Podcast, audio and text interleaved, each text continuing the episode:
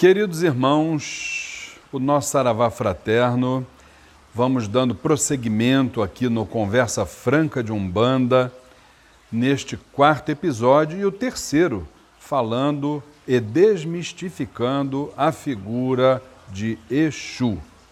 Muito bem, a gente ouve falar com frequência, através dos irmãos leigos, carentes de um Deus, ou até, por que não dizer, mal intencionados, que Exu é o diabo.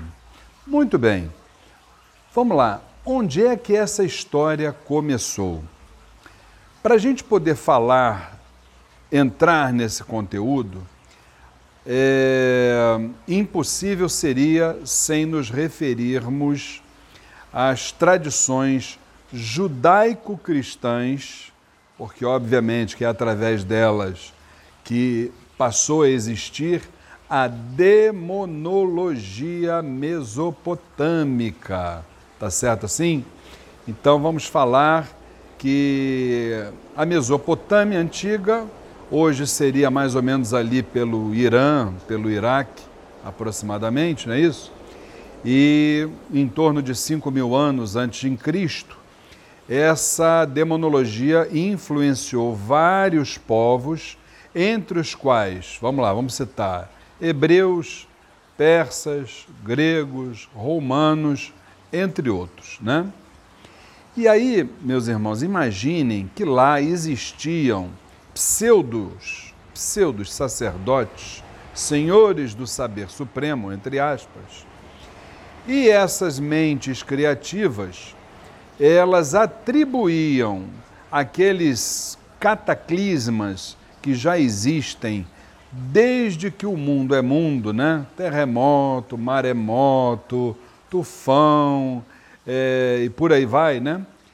Eles condicionavam todos esses eventos, imaginem, a demônios, né?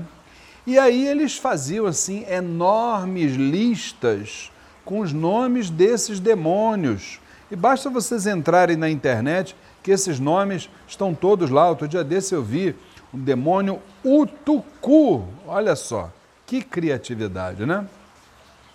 E aí diziam que esses demônios é, andavam à noite, tinham sede de sangue humano, eles se apresentavam metade animal, metade ser humano, andavam em lugares ermos, escuros, à noite. Quer dizer, era uma questão assim tão fantasiosa, né?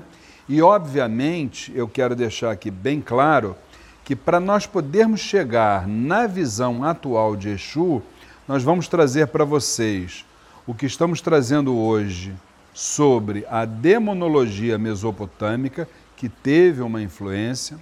Vamos falar no próximo episódio sobre é, Exu no africanismo e até é, a chegada dos nossos irmãos escravizados aqui no Brasil.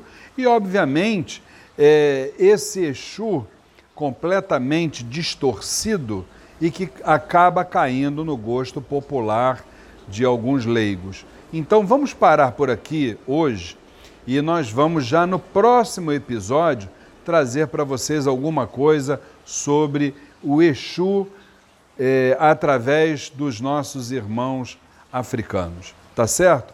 Até o próximo episódio. Fiquem com Deus.